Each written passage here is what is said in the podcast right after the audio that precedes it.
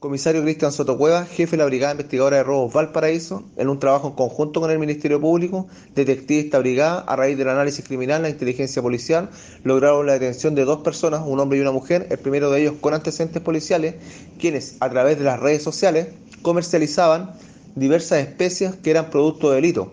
para lo cual la víctima